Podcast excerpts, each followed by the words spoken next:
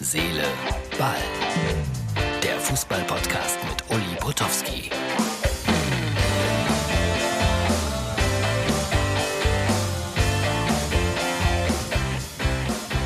Herz, Seele, Ball. Die Ausgabe für Mittwoch. Wenn die Nurhörer sich jetzt über meine merkwürdige Stimme wundern, die Herz-Seele-Ball-Zuschauer, die es ja auch gibt auf www.mux.tv oder bei Herz-Seele-Ball Facebook, das sieht doch ein bisschen unheimlich aus hier. Oder nicht? Diese magische Figur. Die vergessen wir aber jetzt mal. Äh, es gibt heute ein langes äh, Interview mit Sascha Roos. Das ist der Mann, der bei Sky unter anderem die Formel 1 Rennen kommentiert. Netter, sympathischer Familienmensch, der gleich ein bisschen was über seinen Beruf erzählen wird. Bisschen Fußball vorneweg, das ist klar. Äh, ich nehme es ja wieder auf am Dienstag heute, Man City gegen Mönchengladbach. Da habe ich nicht mehr große Hoffnungen für Borussia Mönchengladbach. Aber es gibt ja immer mal wieder Fußballwunder. Sollte ein solches eintreten, wenn wir morgen darüber zu reden haben. Dann droht eine Schlammschlacht mit Freddy Bobic. Das finde ich schade, der ja von äh, Frankfurt weg will und wahrscheinlich zu Hertha BSC gehen wird. Aber irgendwie ist man sich da links und rechts des Weges überhaupt nicht einig. Am Wochenende muss ich nach Frankfurt für Sky. Ich weiß nicht, ob das einer meiner Aufträge sein wird.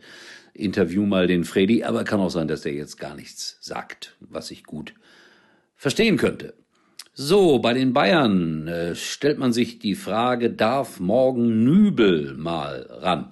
Jetzt hat der Hansi Flick ausdrücklich gesagt, also passt mal auf, ich lasse mir nicht reinreden, ich kenne die Verträge der Spieler nicht, ich stelle nach Form auf. Aber er sagt im nächsten Satz, dass Neuer ein bisschen erkältet ist und äh, da will man mal abwarten und möglicherweise darf dann Nübel ran. Ja, wäre schön für ihn.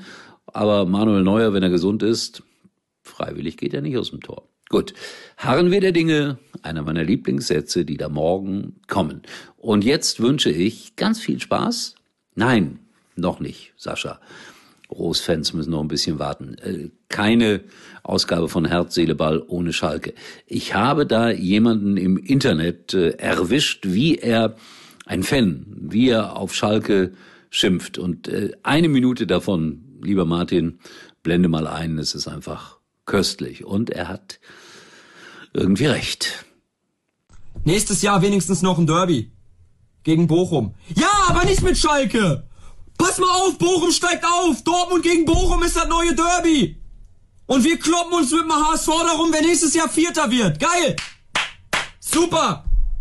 Aber nochmal Props dafür. Props. Ich gebe nochmal dicke Props, dass sich irgendwelche Menschen letzten Sommer gedacht haben, geil! Die letzten 16 Spiele in der Hinrunde, Rückrunde verloren. Erstmal den Trainer weitermachen lassen. Erstmal keine Spieler holen. Rechtsverteidiger brauchen wir nicht. Ey Männer, wie sieht's aus mit dem neuen Torwart? Oh Scheiße! Der Fährmann ist ja doch ganz geil! Der ist ja ein richtiger Schalker! Pack ihn wieder in die Kiste! Und dann im Winter Masterplan! Holst den 37-jährigen Hunteler, der nur 2 km laufen kann. Super Idee! Geile Idee! 25 Minuten hat er gespielt. Hat sich das linke Arschhaar gerissen. Geil! So, nach dieser Schimpfkanonade wird es jetzt äh, wesentlich freundlicher im Gespräch, wie jetzt schon mehrfach angekündigt, mit Sascha Roos. Viel Spaß dabei. Und äh, ja, wenn die Fußballer jetzt sagen, oh, Formel 1, ja, ab und zu machen wir so kleine Ausflüge in andere Sportarten. Viel Spaß. Heute ist mein Gesprächspartner, ich sag jetzt mal so ganz salopp, der Sascha von Sky. Grüß dich. Hallo Uli. Ja.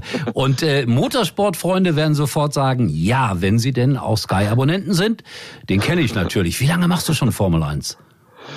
Äh, Formel 1 jetzt als Kommentator seit 2013, äh, aber so richtig im Umfeld der Formel 1 und in der Motorsportredaktion bin ich seit 2003 bei Sky.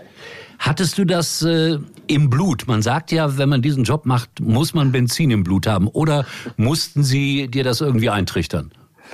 Nö, also ich habe mich da schon immer äh, so ein bisschen dafür interessiert. Ich bin aber ganz ehrlich, meine, meine Schwerpunkte ganz am Anfang, als ich klein war, waren Fußball. Ähm, aber ich komme aus Nürnberg und mein Opa, der hat mich immer mitgenommen an den Norrisring. Da ist die DTM immer gefahren. Ähm, momentan ja nicht, aber äh, da bin ich das erste Mal quasi mit äh, dem Motorsport in Verbindung gebracht worden. Da war ich oh, acht, neun oder so. Und von dem Zeitpunkt bin ich da jedes Jahr immer hinmarschiert. Ich habe da den Michael Schumacher damals fahren sehen. Äh, ich will jetzt nicht sagen, dass der mich inspiriert hat. Das wäre gelogen. Aber ich fand natürlich das immer äh, faszinierend, äh, wenn die Autos da mit viel Krach und Lärm um, ums Eck rumgefahren sind. Und deswegen habe ich das immer verfolgt und natürlich dann auch die Formel 1 immer mehr. Und ja, so kam es dann irgendwann, dass äh, dann einer auf die Idee kam zu sagen, Mensch, Sascha, wie schaut's denn aus mit Motorsport generell? Wie sind denn da deine Interessen? Und äh, schwupps war ich dabei. Jetzt äh, laufen ja gerade die Testfahrten in Bahrain. Sag mal, dürft ihr eigentlich äh, vor Ort äh, kommentieren oder ist das wegen Corona noch nicht möglich? Nee, wir dürfen. Also ah. wir dürfen. Also ja, ja. Also bei den Testfahrten jetzt am vergangenen Wochenende war es so, dass dass nur die Sandra äh, da war als Reporterin. Da haben wir aus München kommentiert, aber jetzt dann zum Saisonauftakt, äh, da sind wir dann da mit allen. Also auch mit unseren äh, Experten, mit Timo Glock und mit Ralf Schumacher. Also große Besetzung. Ich äh, beneide euch nicht um den Job, weil ich habe das auch sehr, sehr oft gemacht. Das klingt ja immer alles so, ja, so abenteuerlich, so ganz nah dran. Aber Formel 1 ist auch irgendwie für mich immer der pure Stress gewesen. Also wenn man die Mischung herstellen kann, ist es perfekt. Wie empfindest du es denn? Ach, ich, um ehrlich zu sein, ich war jetzt schon lange ja nicht mehr an der Rennstrecke, äh, Corona-bedingt und wir hatten ja auch ein Jahr lang nicht die, äh, nicht die Rechte bei Sky. Ähm, deswegen freue ich mich da wahnsinnig drauf, endlich wieder dann auch dort zu sein. Und äh, ich meine, es ist ja auch rein so vom Wetter her ein bisschen angenehmer in Bahrain als jetzt momentan bei uns in Deutschland. Und äh, es ist auch mal schön, wieder ein bisschen rauszukommen, also ganz ehrlich. Deswegen äh, der Stress, ich glaube, das spüre ich gar nicht so. Das ist komplett die richtige Einstellung. Aber bei mir könnte es daran liegen, dass ich damals immer die Gesamtverantwortung für alles hatte. Und das war nicht so einfach mit dem Herrn Lauder und damals mit dem Herrn Ebel und mit dem Herrn Wasser. Das sind ja auch alles spezielle Typen gewesen. Aber die sind jetzt nicht mehr dabei. Ihr seid die alleinigen Berichterstatter für Deutschland. Wobei ich gehört habe, es gibt vier Rennen oder so, die werden ja. dann auch bei RTL gezeigt. Aber in eurer Besetzung sozusagen? Oder nee, nee, also das ist noch nicht raus. Also ehrlich gesagt, wie das jetzt läuft, weiß ich gar nicht. Äh, mhm. Ich habe noch nichts gehört, wie das jetzt äh, laufen soll bei den Kollegen. Ob die jetzt unser Programm da einfach übernehmen oder ob die das selbst be bestücken, das weiß ich, weiß ich gar nicht. Aber für uns ist natürlich eine, eine, tolle, eine tolle Chance, eine tolle Angelegenheit, da jetzt auch dann umfangreichen Bericht erstatten zu können. Wir haben jetzt auch diesen 24 Stunden Nonstop Motorsportkanal, was, was super ist. Ich dachte am Anfang, um Gottes Willen, wie wollen wir das alles füllen? Aber es gibt so viel äh, tolle tolle Dinge, Dokumentationen, Interviews und dann halt auch äh, ältere Rennen. Äh, ich kam, ich kam kürzlich in den Genuss, äh, Rennen aus den 90er Jahren zu kommentieren. Oh Uli, ja, ja, da wollte ich mich vorbereiten drauf und ne, als dachte so, naja, machst jetzt hier mal ein bisschen das Internet auf und guckst mal so ein bisschen. Ich hatte vergessen, dass es zu der Zeit, zur Zeit noch gar kein Internet gab. Also es, da ist nichts dokumentiert gewesen ähm, das war äh, relativ äh, hart, sich darauf vorzubereiten. Hat aber Spaß gemacht. Also ich äh, war nie Motorsportfan, muss ich ganz ehrlich zugeben. Aber ich kam ja 1984 zu RTL nach Luxemburg und was viele Leute gar nicht wissen, wir haben damals äh, auch schon die Formel 1 Rechte besessen. Allerdings nicht Ach. Ja, aber nicht exklusiv. Das war der große Unterschied, weil RTL war ja ein EBU-Sender und die Formel ja. 1 lief bei der Eurovision und deshalb ja. konnten wir alle Formel 1-Rennen in der damaligen Zeit auch schon live übertragen. Also entweder zeitgleich mit ARD und ZDF, aber die haben das damals gar nicht übertragen, obwohl sie die Rechte hatten, weil das war denen manchmal damals, ich, ich benutze das Wort, äh, ein bisschen schmuddelig. So nach dem Motto, oh, da gab's ja auch damals noch die vielen, vielen tödlichen Unfälle. Also ja. insofern hat man das äh, ein bisschen stiefmütterlich behandelt und deshalb war RTL auch 84, 85, 86 und so weiter schon voll bei der Formel 1 dabei. Willi Knupp war damals bei uns derjenige, der das vorangetrieben hat. Ein, ein, äh, und ja. da bin ich auch so ein bisschen angesteckt worden, muss ich sagen weil ich dann auch ein paar Mal vor Ort war. Äh, viele der Rennfahrer kamen zu uns nach Luxemburg, weil der Willi damals glänzende Kontakte hatte. Und so bin ich auch so ein bisschen da reingekommen. Allerdings immer mit, mit ganz viel Abstand Abstand, muss ich sagen. Und ich muss dir eine Geschichte erzählen, weil das eine der schönsten RTL-Vergangenheitsgeschichten ist. Es gab damals Formel 1 Übertragungen mit dem sogenannten Ballempfang. Sagt dir das technisch etwas bestimmt? Nein. Nicht? Ballempfang funktionierte so. Also wir waren ja ein Luxemburger Sender und das belgische Fernsehen hat die Formel 1 übertragen und wir haben einfach das Signal des belgischen Fernsehens genommen und haben das dann äh, sozusagen auf unseren Sender umgelegt und übertragen. Was wir aber an einem Sonntag nicht wussten, dass die Belgier zwischendurch ungefähr eine halbe Stunde rausgehen aus der Formel 1 Übertragung und ein Pferderennen übertragen. Und dann war es so, dass das ging so plopp. Die, die Belgier gingen zum Pferderennen und Willy Knupp saß an irgendeiner Rennstrecke und kommentierte schnelle Autos, aber die Zuschauer sahen Pferde. Das war sensationell. Also das war so die Anfangszeit von, von RTL. Aber das war faszinierend und hat auch ganz viel Spaß gemacht. Also ich erinnere mich gerne daran zurück. Und dann kam natürlich die große Zeit von Michael Schumacher. Äh, welche Berührungspunkte hast du noch gehabt mit Michael Schumacher oder gab es überhaupt welche? Äh, also als Kommentator jetzt nicht. Ich habe angefangen, als er quasi aufgehört hat. Er hatte seine letzte Saison 2012 und ich habe 2013 erst äh, begonnen. Da allerdings in dem Jahr war er zweimal an der Rennstrecke. Da hatte ich dann äh, die Gelegenheit, im Fahrerlager mal ganz, ganz kurz mit ihm zu sprechen. Ähm, davor war ich zwei, dreimal an der Rennstrecke als Gast quasi der Motorsportredaktion, der Formel 1 Motorsportredaktion von, von Premiere damals. Und da habe ich ihn zweimal näher erlebt. Aber so richtig jetzt kommentiert und mit ihm wirklich jetzt wie es immer so schön heißt, beruflich zu tun gehabt hat, hatte ich äh, äh, leider dann nicht in der Zeit. Also wie gesagt, ich, ich kann mich daran erinnern als kleiner Junge, dass er damals mit diesem Gruppe C Sportwagen von Mercedes da am, am Norrisring in Nürnberg rumgefahren ist. Das weiß ich. Ähm, aber sonst hatte ich nicht so viele Schnittpunkte mit ihm leider. Also ich kann mich noch daran erinnern, das war so, ja vielleicht 84, 85, 86. Da ist er ja Kart gefahren und darüber haben wir damals schon berichtet, weil jener Willy Knupp, wirklich ein Visionär, gesagt hat, das wird mal ein ganz großer. Und er hat recht behalten. Ich finde das faszinierend und ich hatte dann häufig das Vergnügen, mit äh, Michael Schumacher irgendwas zusammen machen zu dürfen. Also ich kann mich erinnern, ich habe mal die Wahl zum Sportler des Jahres moderiert, lange, lange her. Und da war er aber nur Dritter bei dieser Wahl. Und ich kann mich noch erinnern, damals stand es so auf der Kippe, ob Senna weiterfahren würde, Formel 1, ja oder nein. Und dann habe ich ihn in einem kurzen Interview, er war ja nur Dritter, gefragt, äh, ob er denn äh, das gerne sehen würde, dass Senna aufhört. Und das fand ich damals faszinierend. Wie er sagte, nein, auf keinen Fall. Ich möchte gegen den besten Rennfahrer aller Zeiten dann auch mal gewinnen. Und das fand ich faszinierend, dass er nicht gesagt hat, so nach dem Motto, der hört auf ja. und dann wird's für mich einfacher. Ganz im Gegenteil. Und ich habe ihm, jetzt darf ich ein bisschen angeben, ich habe ihm mal ein Formel 1 Auto geschenkt dem Michael Schumacher. Nein. In welchem Maßstab? In welchem Maßstab? Na, sein allererstes Formel 1 Auto, in dem er Weltmeister wurde. Das habe ich ihm überreichen dürfen anlässlich äh, ja, einer RTL-Übertragung. Und ich weiß noch, das war faszinierend. Ein Mann, der dann natürlich schon ein paar Mal Weltmeister gewesen war, der, der super reich war, aber als er dieses Auto sah und es geschenkt bekam, da hat er Tränen in den Augen gehabt. Und das habe ich äh, mir gemerkt für alle Zeiten und deswegen bleibt er für mich auch für immer einer der größten Sportler, die wir in Deutschland hatten. So. Ja, bemerkenswert. Ja, ja wirklich bemerkenswert, weil du es gerade sagst hier, ähm, ich habe eben kürzlich da so ein altes Rennen von ihm kommentiert. 94 äh, war das in Brasilien mit Benetton damals. Da hat er gewonnen, weil ja viele jetzt immer so reden, die Formel 1 wäre so langweilig. Da hat er gewonnen mit anderthalb Runden Vorsprung auf den Zweitplatzierten. Das war Damon Hill damals. Also nur so viel zu dem Thema. Irre, irre. Aber äh, wenn wir schon mal dabei sind, wie ist das denn mit seinem Sohnemann? Was äh, sind die Erwartungen nicht schon zu groß, die man da irgendwie hineininterpretiert in den armen Mick? Ich sage das jetzt in Anführungsstrichen. Nein, du, hast völlig recht. Äh, am Ende des Tages muss er natürlich schon auch sagen, äh, den muss man, man muss den schützen, dass die Erwartungen nicht so hoch sind, weil äh, der, der sitzt echt in einem schlechten Auto. Also das ist so. Das ist mit das schlechteste Auto im Feld, wenn nicht sogar das schlechteste. Und wie soll er denn da irgendwie groß irgendwie mit Ergebnissen auf sich aufmerksam machen? Das geht ja gar nicht. Also wenn er seinen Teamkollegen da schlägt, diesen, den, den Russen Mazepin, dann ist das schon ganz, ganz wichtig und gut und schön schön und vielleicht äh, kann er ein, zwei andere Autos noch überholen und vor denen landen.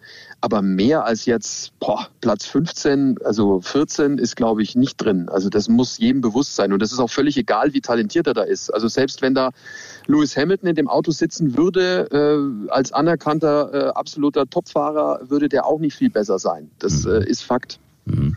Was, was wird aus Vettel werden? Ich habe jetzt irgendwo so eine nette Überschrift äh, gelesen. Er lächelt wenigstens wieder. ja, also vielleicht steht dem Grün auch besser. Ich weiß nicht. Also äh, jetzt an dem Wochenende in Bahrain, diese Tests waren jetzt nicht so gut. Da gab es große Schwierigkeiten äh, mit dem Auto. Ähm, also die konnten nicht so wirklich viele Testkilometer abspulen muss man mal jetzt abwarten, was sich dann am ersten Rennwochenende zeigt. Aber jetzt im Vorfeld muss man schon sagen, bei der Präsentation des Autos, dieses Aston Martins, wirkt er deutlich gelöster, lockerer und freudig. Also ich glaube, es ist wie Reset, den man dann einfach mal drückt und vor allem halt auch für ihn äh, ähm, ja, oder was wir auch vielleicht kennen, wenn wir einen Arbeitgeber wechseln und gehen mit voller Elan und neuen Erwartungen dorthin, ähm, löst sich bei uns ja auch ein bisschen was aus und man hat ähm, ja ein bisschen Glücksgefühle in sich drin und vielleicht äh, hilft ihm das ja auch. Hm. Also ich würde Sky nie verlassen, aber mich nimmt auch kein anderer mehr, um ehrlich zu sein, in meinem Alter. So, äh, ein paar Takte, komm, du musst es einschätzen. Tut mir ja leid, wenn ich muss sag. Was ist mit Hamilton? Was ist mit Mercedes? Irgendwie der Felix Görner hat mir erzählt, äh, die stottern irgendwie.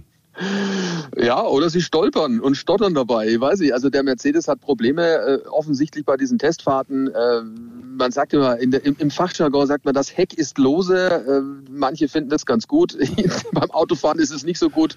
Also der dreht sich raus, der Mercedes. Das passt dem Lewis Hamilton nicht. Also die haben bisher noch nicht das beweisen können, was sie in den letzten Jahren immer wieder bewiesen haben, dass es das beste Auto im Feld ist. Müssen wir mal gucken, ob sich da noch ein bisschen was tut bis zum Saisonauftakt.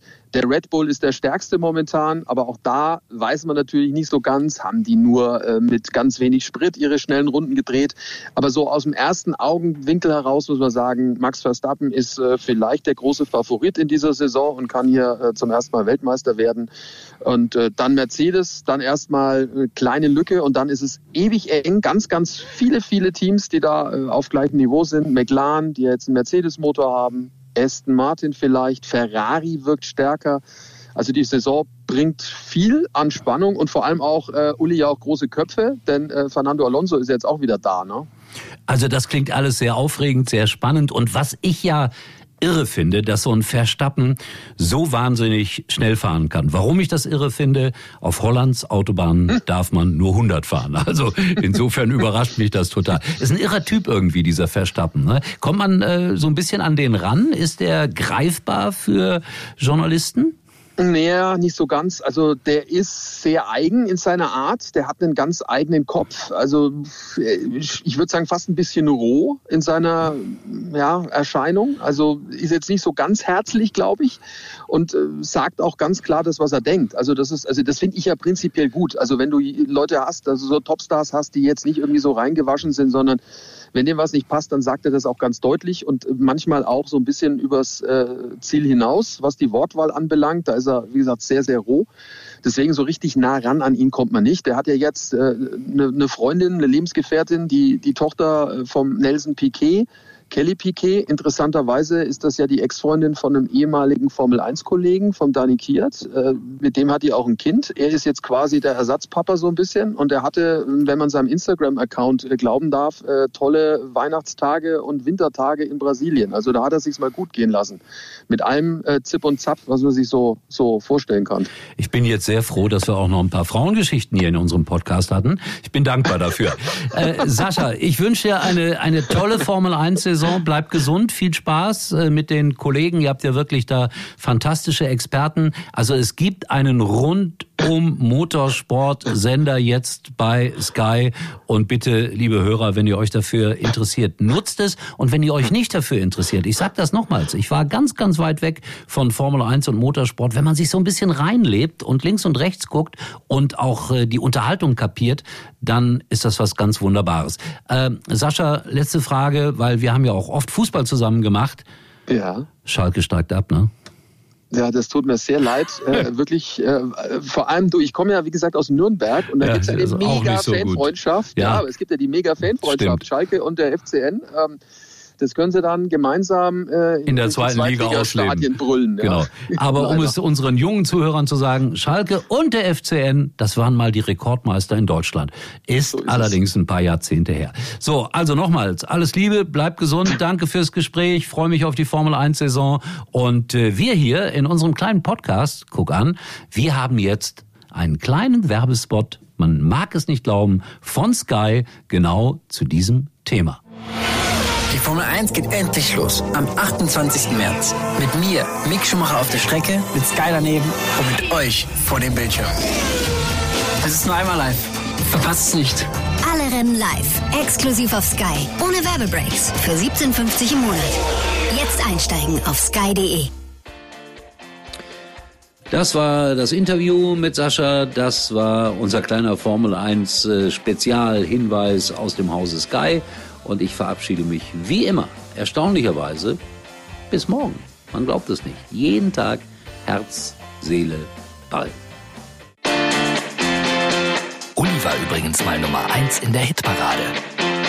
Eigentlich können Sie jetzt abschalten.